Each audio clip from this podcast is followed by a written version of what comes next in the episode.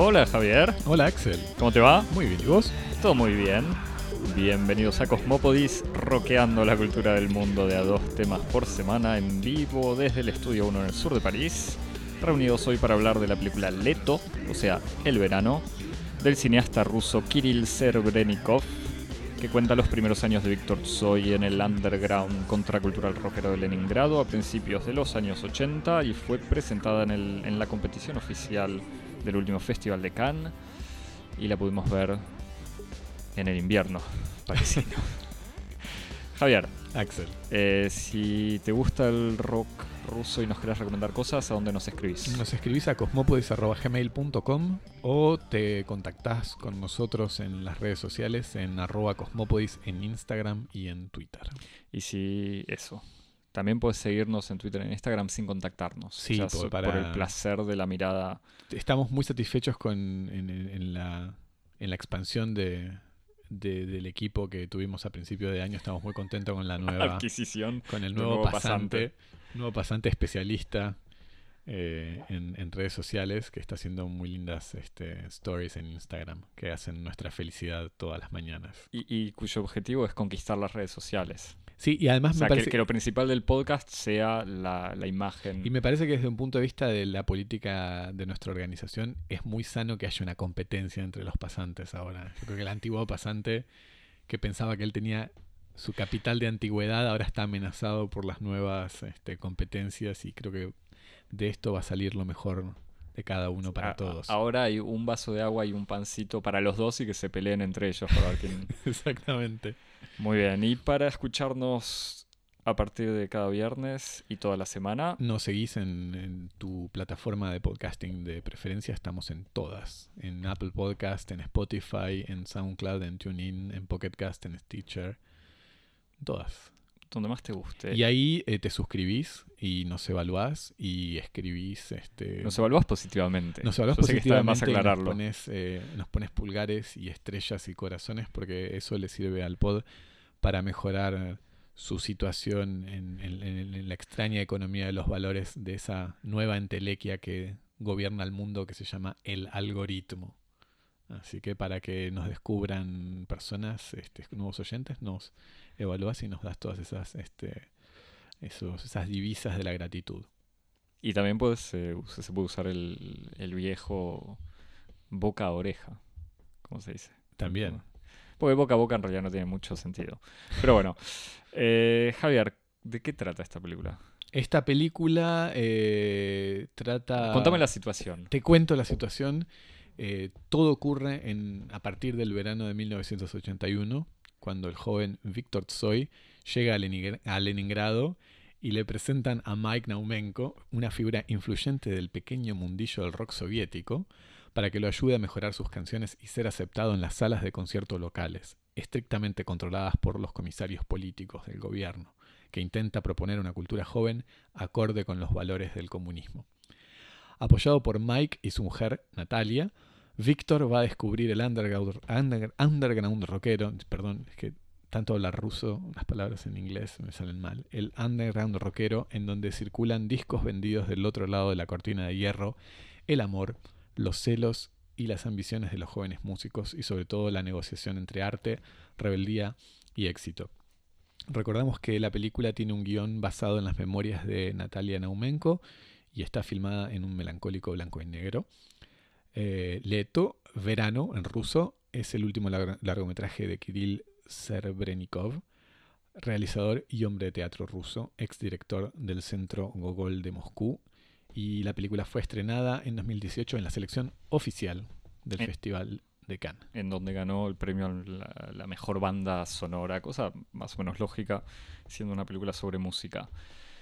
Eh, Axel, Javier, ¿Qué ¿qué, te pareció? te- qué nos pareció? ¿Qué te pareció? ¿Por dónde querés empezar? por las cosas que te gustaron, No, que no me gustaron. que si no te gustaron. Que las Eh, no, que igual, para aclarar, si querés, yo esta película la vi en el año pasado, si podemos decirlo así, eh, a fin del 2018, eh, y me, eh, me gustó. Eh, y te dije que la fueras a ver. No tanto, en realidad la película tiene un montón de cosas que no me gustaron. o no sé si un montón, pero un par de cosas que me molestaron. ¿Te parece, me parece importante señalar que vos sos el, el rocólogo del grupo. No, no, no, ni, ni, rocólogo ni sovietólogo. Eh, pero hubo un par de elementos que no me gustaron y al mismo tiempo la película en general me pareció eh, que está muy buena. O sea, para resumirlo en una palabra. O sea, si se puede resumir así en bueno o malo. Em, así que mejor sacarme encima las cosas que, me, que no me gustaron para pasar a, elogiarla. Eh, me pareció larga. Para una película de dos horas no es un buen... Eh, no, es algo bueno, pero tiene una tendencia así como a anunciar el final y agregar como epílogos. Pero bueno, eso como en el momento era Sebrenikov. ¿Por qué no la terminaste antes? Pero no importa, se lo perdono. Pero lo quería decir acá públicamente, así lo escucha Kirill y, mejora para la próxima película. Eh, segundo detalle, o, sea, dos puntos más que, que no me gustaron, pero que creo que los vamos a poder comentar. La película trata, como, como decías, de esta relación entre el joven Víctor que llega, o sea, que llega, que en realidad dijiste que llega a Leningrado, pero me parece que nació en Leningrado, así que no sé cómo es muy bien la situación. Eh, pero nada, es ingresa, es introducido a, a, este mundillo del rock, donde la figura de Mike lo acoge y lo ayuda y lo apoya, y Mike está casado con Natalia, eh, tienen un hijito de uno o dos años.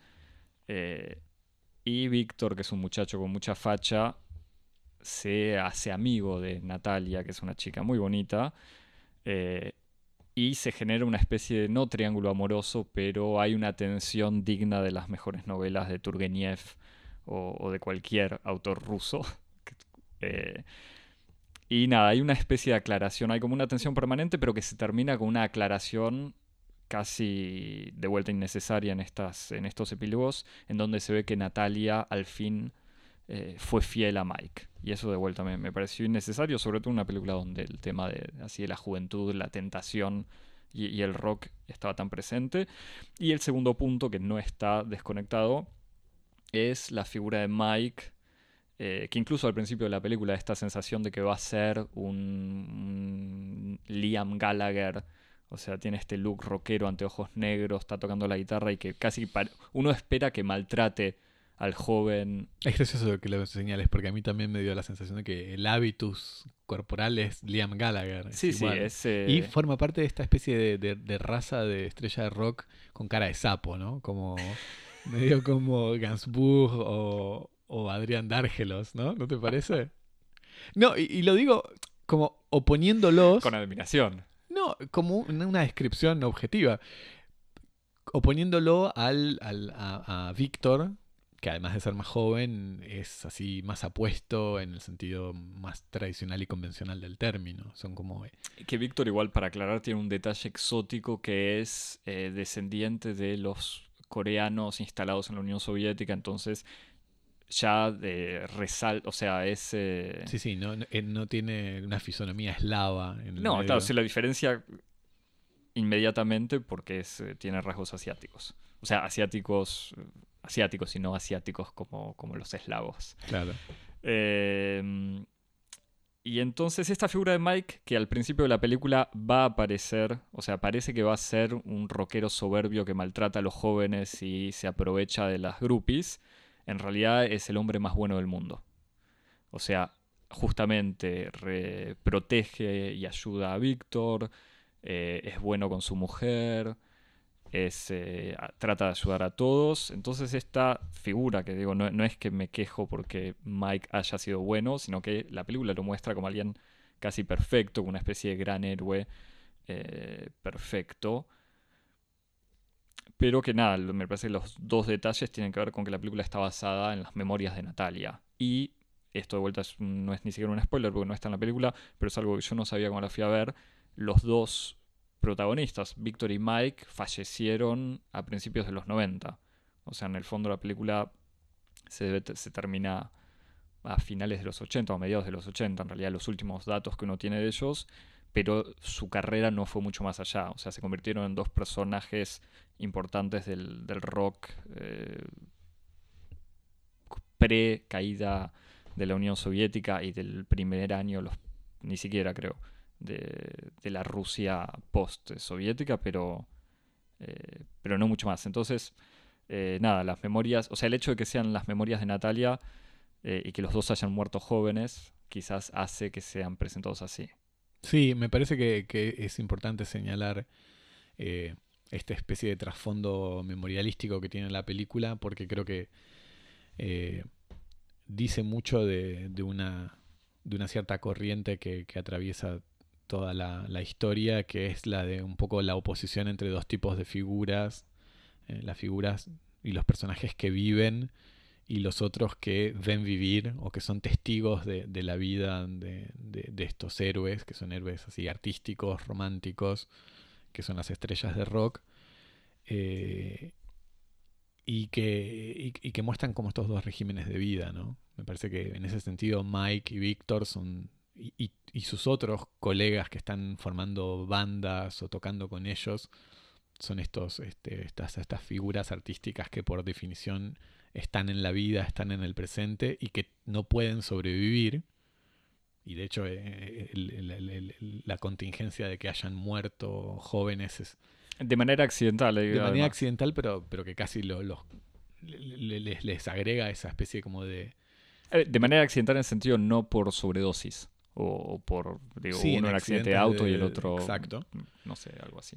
Este pero que bueno lo, lo, los inscribe en esta tradición de, de, de, los artistas de los rockeros que mueren jóvenes básicamente porque viven la vida no sobreviven y quienes sobreviven son los que cuentan la historia y que tienen esta especie de, de rol secundario parasitario de vivir los años de la felicidad permanentemente con esta sensación de que tienen que estar eh, reteniendo todo esto para ser contado en el futuro. Y esto está, por ejemplo, en, en la película está eh, presentado en el rol de los periodistas que están dando vuelta alrededor de las pequeñas bandas, sacando fotos o filmando videos, diciendo esto es para la posteridad. Sí, es, en realidad es un amigo que filma, me parece. Después está el amigo, que, que es, tiene una especie de, de, extraña función que está dentro y fuera de la ficción, porque hay momentos en donde se dirige al, al, público o a la cámara diciendo, por ejemplo, esto nunca ha ocurrido, o esto es como tendría que haber ocurrido y no ocurrió que es como una especie de figura así del documentalista o... Sí, igual no es el mismo. O sea, hay uno que filma y está ese que aclara. A mí ese que aclara no me gustó, pero... Sí, por eso hay, hay uno ah, que es más como un periodista o un cronista y hay otro que es el como este, este, un duende en realidad, no sé cómo llamarlo, pero tiene una figura que está adentro y fuera de la ficción, porque de hecho hay momentos en donde, por ejemplo, se queja sobre la evolución del rock soviético y lo matan de un tiro, este, una situación así un poco absurda. Eh, y bueno, y la película que está también atravesada por este, este tono así melancólico, con este blanco y negro, que solamente está interrumpido en ciertas secuencias eh, en donde la película pasa de, de, este tono testimonial a episodios como videoclips. Eh, en donde ahí aparece o sea, no oníricos, pero más o menos. Exacto, aparece el color o intervenciones sobre, sobre la película en, como en manuscrito. En, Títulos en de canciones, letra de canciones. Este, así que me parece que en ese sentido se ven esta, estas dos, como estos dos tipos de vida, ¿no? La, vida, la vida activa, la vida del presente, que es la vida del arte, y una vida segunda, una vida medio parasitaria, eh, que es la vida de quienes son testigos. Y que, y que además es, es, interesante porque también pone ahí el, el rol de Natalia, participa de esta especie de de separación muy clásica de eh, el artista hombre en la vida activa y la mujer en la vida del amor, este, en la vida doméstica y siendo testigo del artista. De hecho, hay, hay incluso un elemento así casi mitológico eh, de, de, estos artistas de rock que, que, todo lo pueden, que nada se les resiste excepto el amor, ¿no? En el sentido en el que estos artistas resisten a la, al conformismo de la época, a la censura política, pero lo que se pone, lo que se, aquello que, que funciona como un obstáculo entre ellos es el amor por una mujer, un poco haciendo una especie de, de actualización soviética de, esa figura paradigmática de la mujer como, como obstáculo final del rock que pudo, que pudo haber sido Yoko Ono en un momento, ¿no? Entre, como entre en esa relación idílica entre Lennon y McCartney, este, tenía que ocurrir una mujer para separarlos. Así que en ese sentido me parece que también hay como, una especie de rol específico de, la mujer en este tipo de historias. Y, igual que quiero hacer una aclaración, con, la gran diferencia con Yoko Ono es que sí, no, es para echarle culpa de algo a, Yoko Ono ahora, pero digo, o sea, a ella se le acusa de manipular a Lennon, no de ser una intervención, o sea, no de crear un, conflicto amoroso. En esta película está claro que Natalia es eh, deseada por ambos muchachos y ella misma dice que tiene ganas de besarlo a Víctor. Eh, y, si eso se resuelve es por un lado por la grandeza de Mike, que dice, bueno, como que no es su lugar eh, reprimirla o, prohibirle nada. Por otro lado, la grandeza de Natalia, grandeza entre comillas, en esta, que se ve en esta escena, eh, que me parece innecesaria, es una lástima de vuelta, en donde se ve que ella al final no hizo nada, como le fue fiel a Mike. Eh, y para agregar otro detalle, en realidad la película empieza con Natalia y otra amiga metiéndose de manera ilegal entrando a la sala de concierto, sala por cierto oficial y no eh, underground secreta como parece al principio, eh, para ver eh, el concierto de Mike y abriendo un póster con un corazón. Ya no me acuerdo exactamente cuál es el gesto, pero son unas salas, hay que imaginar un teatro con un montón de jóvenes sentados y apenas tratando de seguir el ritmo con el pie como si eso fuera algo transgresor. O sea, no hay gente parada bailando, gritando. No, y sobre todo que esa calma casi, o, casi de, sala de ópera está asegurada por la presencia de comisarios políticos que ante el menor signo de, excitación. o descontrol este, se acercan para reprimir o para decir no, no, silencio o se va de la sala. Pero por eso Natalia también es introducida como siendo la única que se permite mostrar una cartulina con un corazón dibujado. Sí, además que, también eh, en, la historia de las imágenes del rock todos tenemos, eh, tenemos asociada la, claro, ¿no? La escena de, de, los espectadores como la histeria de la Beatlemanía, por ejemplo esas, esas este, muchedumbres que gritan, saltan, se contorsionan, este, que además, entre otras cosas, inventaron nuevos modos de, asistir a un espectáculo, ¿no? Este, en ese sentido, e, e, ese, ese, nuevo modo de, asistir a un espectáculo formaba parte de, la cultura del rock tanto como, como, la música que ocurría sobre el escenario. Eh, y me parece que hay una, una, una especie como de, ¿cómo se dice? De gourmandise, de, hambre o de... Sí, como de, placer deliberado por parte del, realizador de mostrar... Gula. Una gula, un apetito de mostrar estas salas así eh, sometidas a la actitud ceremoniosa de la recepción del arte académico con una banda de New Wave en, en el escenario.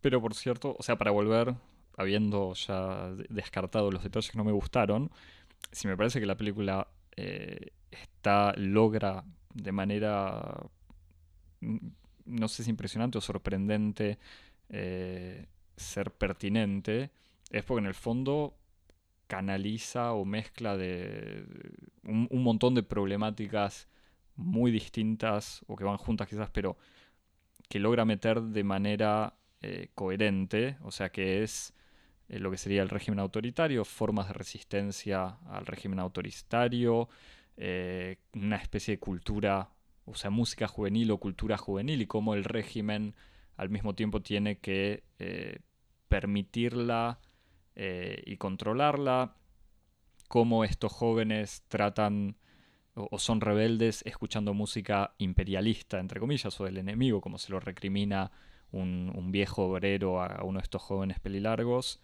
Eh, incluso formas de solidaridad en este arte que también es individualista, como sería el, rock. Eh, y en el fondo es hacer una biopic, porque esto que yo no lo sabía cuando entré a verla, eh, yo esperaba ver una película aburrida, aburrida no, pero por lo menos trágica, o sea, esperaba ver algo deprimente, tipo, no sé, Leviatán, o sea, de ese estilo. y descubrí que era una biopic sobre figuras ultra conocidas, no por mí, eh, pero al mismo tiempo es una biopic en donde el contexto, de alguna manera, o sea, es una especie de buena biografía, tipo una biografía que toma en cuenta no solamente los actos individuales del personaje, sino un montón de elementos secundarios que sean contexto social, eh, redes en donde se mueve y características culturales de la época y de la sociedad mucho más que del individuo que, que la que hacen de la película un verdadero algo mucho más interesante que no sé con qué biopic de, músico podría comparar. Yo todavía no vi la de Gilda, que sé que es la que vas a recomendar como un gran logro. Mira, eh, me había olvidado, pero la voy a recomendar. Ahora que me lo mencionas, la voy a recomendar. Pero digo, es en ese sentido no es solamente una oda a la figura de Víctor Tsoi, sino algo mucho más profundo. Sí, bueno, discúlpame, justo me, me agarraste buscando ¿Querés buscar fotos de, Natalia Oreiro, Javi? No. No, pero sí, estoy totalmente de acuerdo que la, la película tiene, tiene la virtud de, partir, si querés, como de una especie de, de, configuración política que es la, resistencia que existe en la Unión, sobre todo por parte de la dirigencia eh, soviética al ingreso del rock eh, en, San Petersburgo, en este caso, o en Moscú, sobre texto de que... Leningrado, como nos gustaba decirle. Es Leningrado, sobre texto de que es una, eh, una, cultura individualista, una cultura este, que, en el, que, inauténtica para los rusos, eh, que es una forma de, la que es una forma de arte exactamente que, no es laboriosa y, la película lo que hace es restituir en la vida de estos personajes cómo todas estas, eh, estas críticas son falsas en el sentido en el que la recepción de un movimiento cultural siempre está atravesado por originalidad, siempre está atravesado por, una profunda actividad, los personajes están eh, comprometidos en una serie de acciones, de, están trabajando permanentemente y la producción de un, de un, cierto colectivo, de una cierta forma de comunidad. Los personajes están aprendiendo y enseñándose mutuamente a tocar y a componer, ya sea en fogones o en fiestas o en reuniones, hay como una especie de de, régimen de pedagogía no institucional, antiacadémica, en la que unos enseñan a otro cómo, cómo tocar la guitarra, cómo componer, cómo escribir eh, ¿Cómo traducir del inglés. Después, exactamente, es un, hay escenas directamente relacionadas con la traducción, ya no solo en un sentido figurado, sino en un sentido literal, en donde la cuestión del acceso al inglés es clave, y en este sentido Mike tiene como una especie de, capital, en un sentido como de la sociología de la cultura bordesiana, un capital clave porque es el que sabe inglés, el que tiene una biblioteca en su habitación con cuadernos, con, con las traducciones Donde él transcribe, transcribe las, letras. De todos los grandes grupos y discos, Will Reed. Eh, Pink Floyd, y los personajes se, se corrigen entre ellos, se influencian mutuamente, eh, copian hasta las tapas de los discos. O sea, los dos, Mike y Víctor, son, además de ser grandes músicos, son grandes artistas plásticos y tienen un talento por el, el dibujo la pintura que lo usan al copiar las tapas que después venden. Sí, es un, talento plástico que, que, tiene menos que ver como con una afinidad específica por la ilustración, como por una afinidad por la idea de la autoproducción, en el sentido en que, y esto también es muy del rock, los jóvenes se autoproducen, hacen su música, arreglan la música, como vos decías, hacen sus, tapas de discos y también como reagencian, reorganizan sus modos de vida, sus relaciones interpersonales, sus amistades, sus modos de vestirse, eh, sus modos de maquillarse, de peinarse el pelo, toda esta especie como de, multiplicación de las instancias de producción en donde estos jóvenes están trabajando para producirse. Eh, de un modo no conformista. Y, esto es muy interesante y forma parte como de, este grano de la, de la película en donde uno ve toda esta fábrica del rock, ¿no? No solamente el, personaje tocando en el escenario, sino todas esas todas esas instancias de lo que es la vida del rock, la vida del arte, eh, que me parece que está que es muy buena y es muy interesante. Y, y, que lo que muestra muy bien la película es que en el fondo la rebeldía de estos músicos por lo menos no pasa solo por una actitud tipo fuck el sistema y hacemos lo que queremos, sino en la negociación permanente y en la búsqueda de... Eh, o sea, en negociación en el sentido de eso, de buscar el límite y empujarlo y correrlo a poquito y buscar los espacios donde pueden negociar eh, algo de libertad, para decirlo así. usar una palabra muy, eh, no sé, bastardeada, pero, pero pesada. pero están constantemente eso, negociando la, la, transgresión y aprovechándola como un momento que es hermoso, cuando están hablando con la directora, no sé en realidad cuál es el rol político de una señora, pero es una señora... Es una, una suerte de directora de, la sala en la que se presenta el Club del Rock, que es como una especie de división del comisariado político dedicado a la juventud y al rock. Y es, en el fondo, es la censora o la, señora que antes de darle acceso a la sala, de permitirles eh, a, la banda de Víctor tocar, tiene que leer las letras y comentarlas, corregirlas, censurarlas. Entonces hay una escena en un comedor, eh, una fábrica además, no sé en dónde es, donde Mike viene a ser como, el, como padrino le presenta las letras a esta señora y ella las lee y Mike se las explica. Y le dice, no, no, cuando habla de la vagancia es una mirada crítica. Cuando dice, no, mamá, no quiero trabajar, es la denuncia de estos jóvenes sin destino. Y este tipo de cosas donde la señora entre, no sé cómo decirlo, porque, o sea, no es una inocencia, pero como que ella misma está negociando también quizás con sus superiores, dar estos espacios, que obviamente termina aceptando eh, que Víctor y su bandita toquen. Sí, y que es también un, momento genial sobre la, relación entre el arte y la crítica, ¿no? donde la, crítica siempre es como una cierta forma de ejercicio de poder sobre el arte, eh, que tiene que ver con con la capacidad que tienen ciertos agentes o ciertas instituciones para decir qué es lo que quiere decir el arte y que no lo dice en un sentido literal. Este, y que, como vos decís, el, éxito, por ejemplo, que tiene Mike es convencer a esta funcionaria que en algún sentido quiere aceptar al grupo, pero sabe que no va a ser aceptado, la convence con un argumento crítico, que dice el, rock que hace este grupo eh, no es un rock que opere con letras en un sentido literal, sino en un sentido irónico. Y entonces eh, la coronación de, esa escena que está plantada en el comedor es durante el concierto, cuando llegan los representantes del partido y ven preocupados la aparición en el escenario de Víctor con su, con su compañero de grupo. un joven pelilargo cantando. Que además para colmo llegan vestidos, eh, una especie de, reapropiación eh, rusa cortesana del look así glam eh, que podía tener Duran Duran o The Cure, pero que eh, llegan como con los pelos peinados y con maquillados y con una especie de, de camisa dieciochesca o del siglo XIX, con una, especie de cravat y con unos puños. Este... te dejo embarrarte porque no conozco este, no, no, sabría escribir este vocabulario. Pero sí, digamos la camisa que tendría D'Artagnan. Exactamente, y entonces los, los, dirigentes del partido miran horrorizados y la, y la, la, funcionaria dice, no, no, pero atención, estos camaradas son camaradas que se expresan a partir de la ironía, entonces todo debe ser tomado irónicamente. Este, así que ese es un, momento muy interesante sobre esta especie de, de relación entre, entre la crítica y el poder y incluso hasta un cierto hasta una cierta ironía dentro del mismo del, de la misma eficacia de la censura no no, totalmente eh, se podría decir que en, el fondo es también entre la relación de la Unión Soviética con la verdad. Exacto. Como las, este, esto ya lo habíamos comentado antes, que estoy leyendo justo ahora los, eh, ¿cómo se llama? El fin del hombre rojo, no sé cuál es el nombre en castellano de Alexievich, eh, donde son testimonios. Y una de las cosas que, que, mucha gente repite es, bueno, sabíamos que todo era mentira, o sabíamos que la película era pura propaganda, pero nos gustaba así.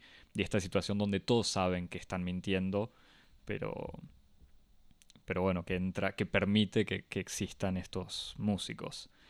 Pero en el fondo también lo que me gusta de la película es que más allá del contexto puramente soviético, funciona como una, una especie de golpe de recuerdo de, lo que pudo haber sido un rock o una contracultura en Occidente también. O sea, un montón de figuras, no es para, para criticar a Taylor Swift, no quiero que te enojes, Javi, eh, pero es una reflexión no solamente sobre lo que es ser un joven músico rebelde en la Unión Soviética, sino quizás lo que podía ser el rock en cualquier lugar del mundo.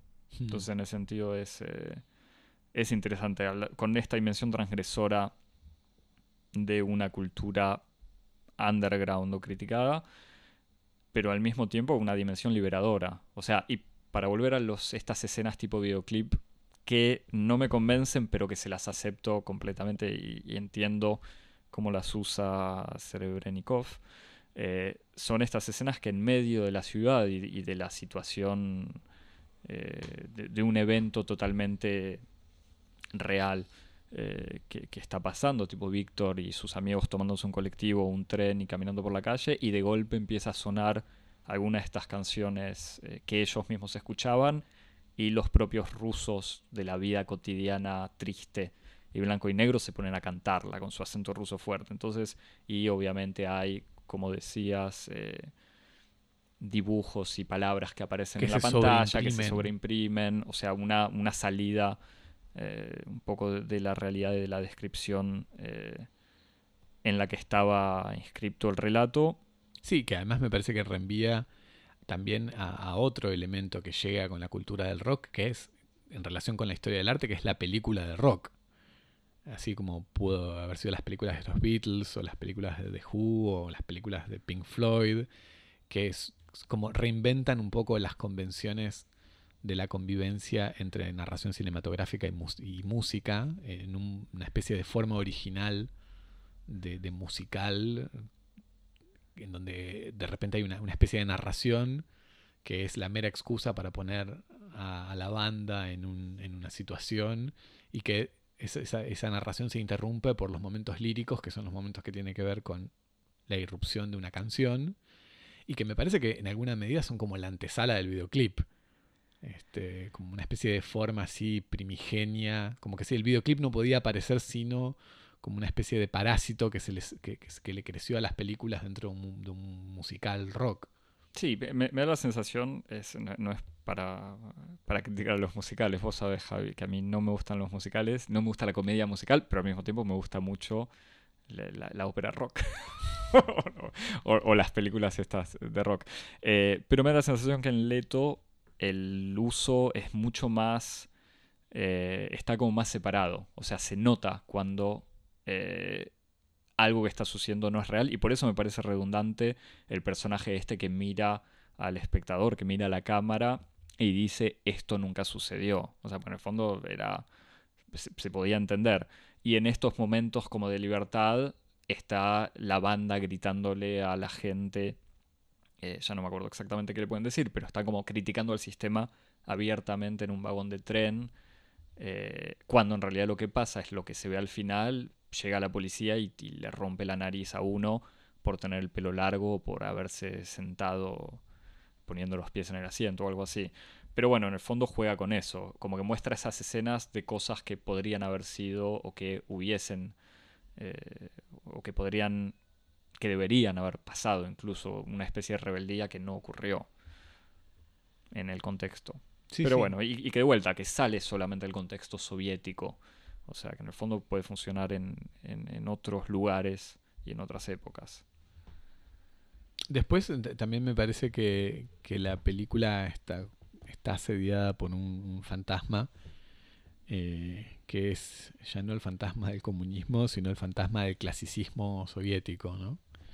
Este, que eh, si, si querés, si hay como un villano en la película, es esa especie de criterio soviético eh, de resistencia fundamental a cualquier vanguardia que surgiera en un contexto post-revolución, o sea, post-revolucionario, post-revolucionario, post-1917, que uno puede explicarlo como por una razón estratégica eh, en el contexto de la resistencia a los avances norteamericanos en el terreno de la, de la lucha por el soft power, si querés, pero que también está atravesada por una razón que es una razón mucho más fundamental y que tiene que ver con una postura, una postura teórica, si querés, una, una cierta filosofía de la historia comunista, que es la de que la revolución fue el fin de la historia, ¿no?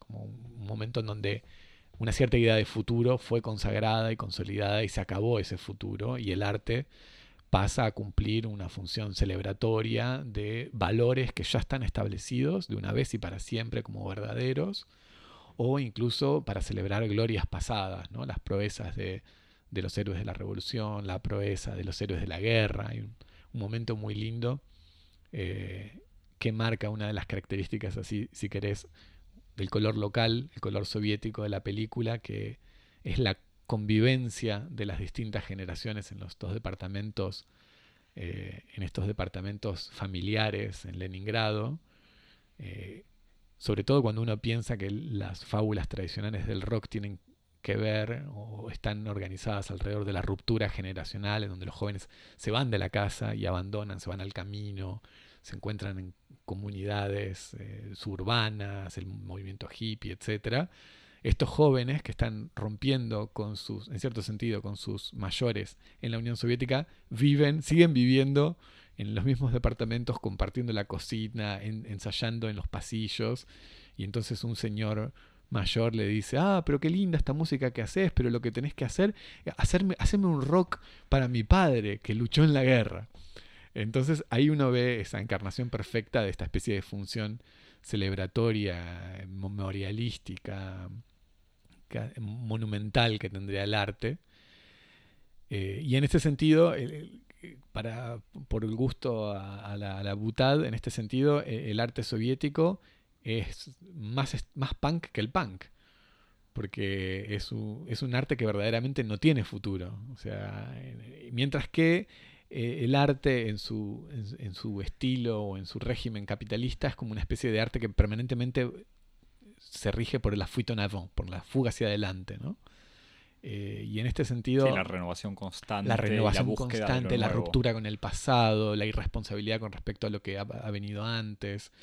Este, y en este sentido me parece que la película retrata muy bien esta especie como de agujero negro, de tabú, de interdicción fundamental que tiene, eh, que, es lo que explica la, la relación como fundamentalmente imposible entre Unión Soviética y rock, que va mucho más allá de una sola cuestión de valores mercantiles, sino que tiene que ver con una cierta idea de que culturalmente no podía haber nada. La imaginación se detenía en 1917.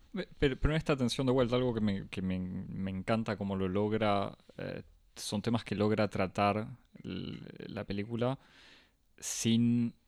Eh, o sea, de manera natural, como que todo entra. Por ejemplo, esta tensión de vuelta que puede ser entre valores no soviéticos del Estado, sino entre este comunismo, así como el, padre, el, viejo este en el departamento saluda la gloria del padre, eh, pero al mismo tiempo apoya a los jóvenes con esta música y la negociación permanente entre qué música, eh, o sea, en la apropiación o en la traducción de esta música extranjera, eh, cuál vale la pena ser rescatado o no, cuál merece ser rescatado. Entonces, cuando alguien le dice, no, pero Bob Dylan es un burgués, dice, no, no, no, escúchalo bien. Está, eh, está cantando la miseria de un obrero. Bob Dylan es un cantante proletario. Y este tipo de detalles, en un momento escuchan Blondie.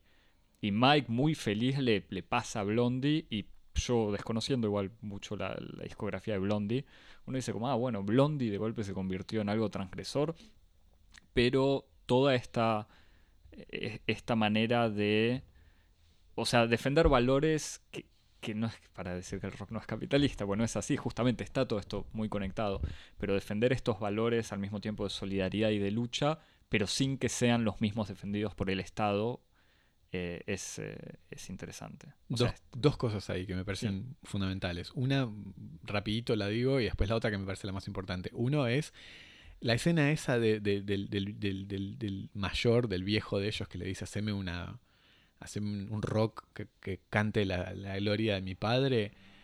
A un joven en los años 80 me parece que dice mucho también de eh, un cierto momento histórico en donde esos mayores fueron una generación de la Unión Soviética que no tuvo épica. En el sentido en el que vivieron de la gloria de sus padres, que hicieron la revolución o hicieron la guerra, y ya no podían participar de este nuevo, de este nuevo proceso, esta nueva épica de inventar el futuro que tenían los jóvenes como Víctor. Y que en cierto sentido, me parece a mí, Mike está en ese, una especie de hueco, de hiato. Como que hay una diferencia histórica entre Mike y Víctor, en el sentido en el que Mike, como vos decías, es una figura que está asimilada e integrada dentro de una cierta eh, cierto conformismo con las líneas ideológicas del partido, eh, se lo presenta a él. Los mismos sensores lo señalan como, pero vos todavía sos un héroe lírico, en el sentido en el que tu rock no es en el fondo rock, es una forma eh, nueva de lirismo que puede ser perfectamente integrado en la larga serie de la historia de la cultura rusa. Mientras que Víctor sí es lo otro, además de que es como el chino, el coreano, es lo otro en el sentido de que es algo distinto, es algo más moderno, es algo que obedece a las reglas de su propio deseo y de su propio placer. hay una tensión permanente entre Mike y Víctor, Mike que intenta corregirlo a, Víctor para que sea eh, más aceptable para los sensores, para que se, se acuerde mejor a ciertos mm, principios compositivos y de métrica, y Víctor está permanentemente diciendo, no, pero yo quiero hacer lo que yo quiero. Así que ahí me parece que hay como una una cuestión muy interesante que tiene que ver con esta especie de políticas, de políticas intergeneracionales. Y lo otro que me parece fundamental y muy, muy, muy interesante, que es esto que vos decís del trabajo, del tipo de trabajo de crítica que ejercen los mismos rockeros, estos rockeros que discuten si Blondie sí, si Blondie no, si el, new, si el New Wave es el futuro del rock o no, si Bowie sí o Bowie no, o Dylan, que me parece que es, es como un debate muy interesante para, pensar en esa época y en hoy también sobre cómo uno puede pensar la política del arte más allá de los posicionamientos políticos. En el sentido en el que estos rockeros lo que hacen es eh, evitar un cierto lugar común de la crítica cultural de su época que radica en reducir eh, el juicio estético a partir de un posicionamiento ideológico. Es decir, la posición conformista era decir Dylan no porque es norteamericano, eh, New Wave no porque viene de un, sistema o de este, una industria musical capitalista. Y la respuesta que daban estos rockeros, casi que te diría en excelentes reencarnaciones de lo mejor de la tradición de la crítica literaria rusa, formalista, es, no, no, momento, no discutamos el posicionamiento político de sus discográficas o de su situación profesional, discutamos la política de su obra. Escuchemos sus discos, escuchemos su música y hagamos una crítica política interna al arte y no externa, institucional, coyuntural, ideológica. Entonces me parece que ahí hay como una especie de, tesis interesante sobre la importancia eh, de una crítica interna al arte, en el caso este del rock, en donde no solamente eh, permite la recepción del rock en un contexto soviético, sino que además permite incluso una recepción política, en donde estos personajes, como vos decís, politizan a Blondie, politizan a Dylan, pero no en una clave de su pertenencia o no a la industria cultural, sino en el modo en que su música y sus letras permitían una cierta emergencia de una experiencia que de otro modo no, podía, no podía circular o hacerse, o hacerse visible. Eh, totalmente de acuerdo, Javi. Estoy para... Voy a encuadrar eso que dijiste. No, pero, no, no, no, pero, pero, igual es, es que igual es cierto y eso es lo, lo fascinante de la película, que no es solamente ni una defensa de estos jóvenes porque eran transgresores, o sea, porque sí, ni una crítica de estos traidores que traicionaron, sino este esa posición absolutamente incómoda y compleja que ocupaban. Exactamente. O sea, es ese, y eso se ve permanentemente. Y cómo, en, cierto sentido, esa incomodidad es como lo que define a la intervención cultural o artística. Es decir, el, el, posicionamiento sencillo era el que tenían los comisarios políticos. Ellos sí saben qué tienen que hacer, qué tienen que defender. Lo difícil es el trabajo de quienes están, como vos decías ahí, comerciando en el, en el, difícil, en el difícil espacio de la transgresión, de la crítica, que siempre es también proyecto, propuesta, eh, y que está permanentemente en esta especie de, de, equilibrio muy, muy precario ¿no? entre, entre el decir no y el decir sí. Este, decir no al conformismo, al academicismo, a, los criterios reaccionarios, pero al mismo tiempo produciendo eh, todo este, este corpus cultural y artístico que era el rock. Y, que se termina para eh, hacia el final de la película con Víctor siendo eh, acogido, dando una especie, después de haber logrado grabar su disco, siendo recibido en una especie de departamento burgués en San Petersburgo. O sea, una especie de familia rica, eh, que incluso no sé muy bien cómo es la, situación, pero es como una familia rica. Moderna. Moderna de la élite económica y cultural de San Petersburgo que organiza unas suárez eh, mundanas de vanguardia eh, todavía en la Unión Soviética. Y, donde está, por ejemplo, Víctor ahí conoce a la mujer que fue su esposa y Natalia le dice, bueno, Víctor, ya está. Ah, la rubia esa que él conoce. Sí, ah. terminaron casándose, que, de vuelta, y eso tiene que ver, me parece como que salió de las memorias de Natalia, en la, en la película se la presenta como un ser horrible, o sea, tiene tres segundos de cámara y es suficiente como para que haga un comentario superficial y estúpido. Sí, es cierto que está presentada como una especie de víbora, ¿no? Sí. Y, una chica rubia, una especie de modelo. Y Natalia le dice, mira, esta es mi amiga Verónica, o no sé cómo se llama, dice, casate con ella, es un buen partido, o sea, viene de buena familia, es un buen partido o algo así. Eh, y después la película en uno de estos múltiples epílogos, que, de los que me quejaba al principio, se termina con la irrupción del color en una de las proyecciones. Esto sí ya no me acuerdo exactamente cómo es, pero hay algo así como una proyección en una escena así de videoclip onírica de las primeras imágenes, o sea, las, imágenes con las que empieza la película, eh, de una playa en color y uno de estos personajes, y ahora ya no sé si es el que yo llamo duende, pero... No, no es el duende, es el otro, es, el borrachín. Es el Sting. Eh, ¿Sting lo decís por su físico? no, porque es como. O, cantante de Sex Pistols. Es como el rubiecito que tiene como gel peinado para arriba, así una especie de, de, proto-cripto punk soviético. Sí, que incluso es que el que está borracho todo el tiempo. Es el único Una especie de arlequín. Sí. Eh, que tiene una, participación muy singular. Uno lo, lo identifica en esta especie de gran enjambre de personajes. Es uno de los que uno identifica.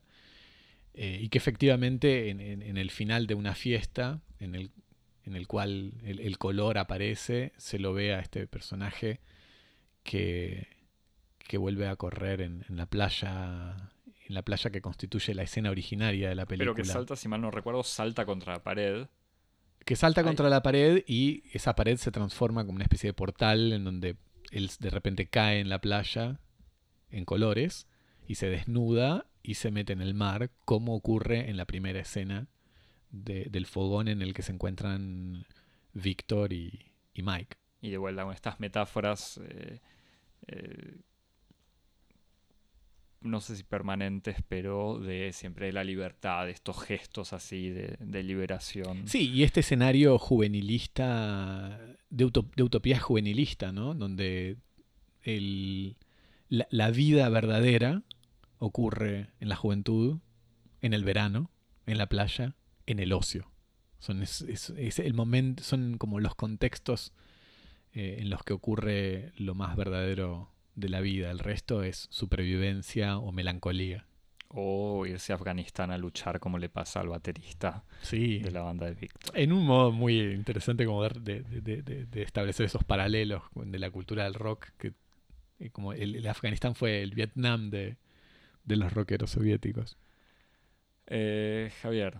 Sí. Eh, ¿Querés eh, agregar algo más o querés recomendarnos Gilda y la discografía de Natalia Bueno, sí, sí. Igual, si te quedan detalles que te gustaría resaltar. No, no, no particularmente. Me quedé pensando cuando, cuando miraba la película y veía el, blanco y negro, pensaba como que hay una especie de renacimiento, ¿no? De, del, del blanco y negro así como recurso así estético, ¿no? Pienso en, bueno, obviamente inmediatamente pensé en Roma, pero después pensé en Cold War.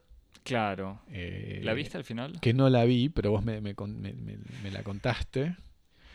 Eh, y pensé en otras, en otras tantas películas, pero es como una especie de, de, de nueva Es que yo no sé, De la igual esto, de oro eh, esto lo, digo no- negro. no, no sin maldad, pero lo digo en desconocimiento. Yo no sé en qué medida no es también un recurso eh, fácil para la película histórica, o sea, para, para generar cierta melancolía, No, sobre todo mm, eh, comunista. No, pero creo que hay más que eso. Sí, eso. Yo pensaba en que, o sea, ha- ha- habría que pensar un poco, como hacer una especie de, de, de- de- de estética del blanco y negro contemporáneo, ¿no? Porque pienso, no es lo mismo el, el blanco y negro ese de Roma, de, de Cuarón, si bien digo, que el blanco y negro de Cold War y de, de Ida, que el blanco y negro, por ejemplo, de, Schindler, de la, ¿no? bueno, ni la lista de Schindler ni hablar, pero pienso, por ejemplo, más recientemente en esta película, una especie de comedia dramática, romántica finlandesa, Olimaki,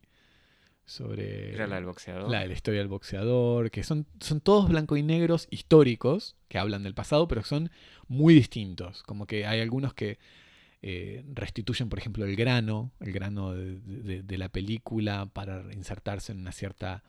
eh, este, cierta mímesis histórica, otros que no, que hacen todo lo contrario, utilizan el blanco y negro para producir un efecto de pasado, pero al mismo tiempo con, como con el fasto de la ultra de la ultra definición. Ah, Mira, me dio la sensación, nada que ver, pero recién viendo en YouTube el tráiler de, de Leto, me sorprendió, que es un blanco y negro ultra nítido, Exactamente. que no lo recordaba así en el cine. Por no eso, sé y, que, y que incluso en el, en el caso de, de esta película, no solamente pensé también, bueno, pero estos son Pizza nuestras Faso, obsesiones, nuestras obsesiones personales, pizza birra faso, 25 watts.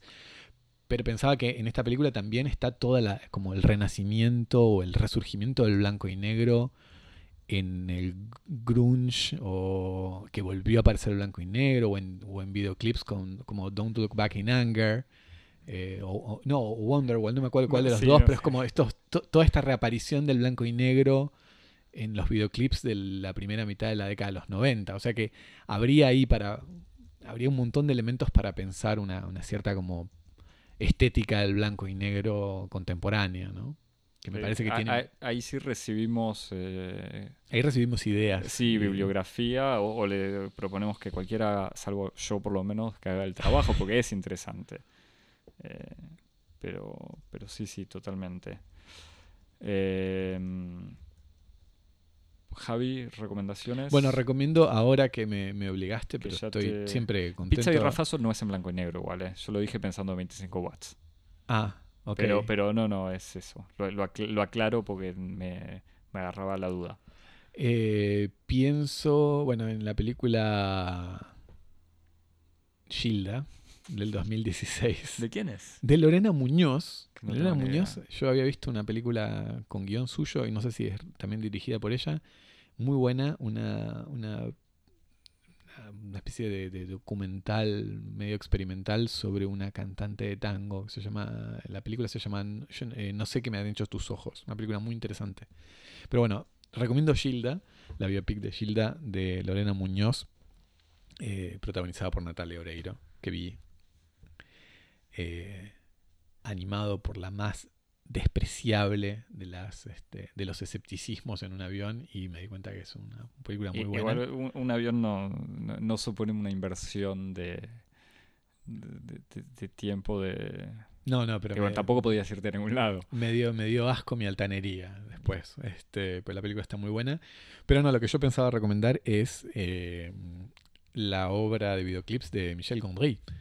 eh, que me parece que hay un momento muy Gondry eh, en el final de la película en donde hay como una especie de, de, eh, de secuencia así, también videoclip en la película Leto, en donde los personajes se divierten haciendo imitaciones de las grandes eh, tapas de los grandes discos del rock. Y entonces eh, reproducen Abbey Road, reproducen El lado oscuro de la luna, le reproducen eh, algún de estos discos eh, icónicos de, T-Rex, en fin.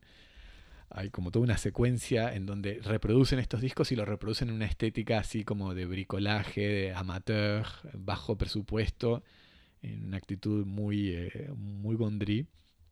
Este, y que obviamente no, no, no, no- me recordó a la obra de Gondry, pero también a la, a la vasta cinematografía de videoclips de Michel Gondry.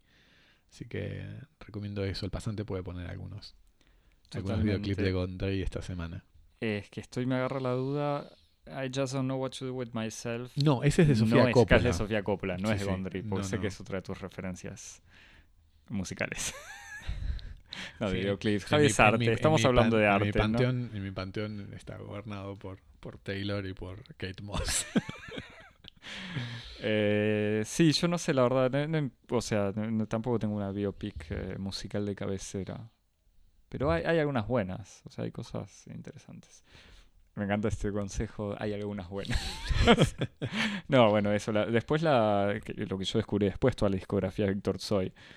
Que es. eh, ¿Cómo decirlo? Irregular.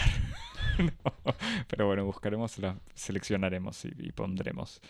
Eh, Yo pensé que ibas a recomendar Inside Lewin Lewis de el- Lewin Davis de no la vi. los hermanos Cohen. No la vi. Pensaba más en la de que Bob es una Dylan. especie de pero- contrahistoria de, de- del, del surgimiento del folk.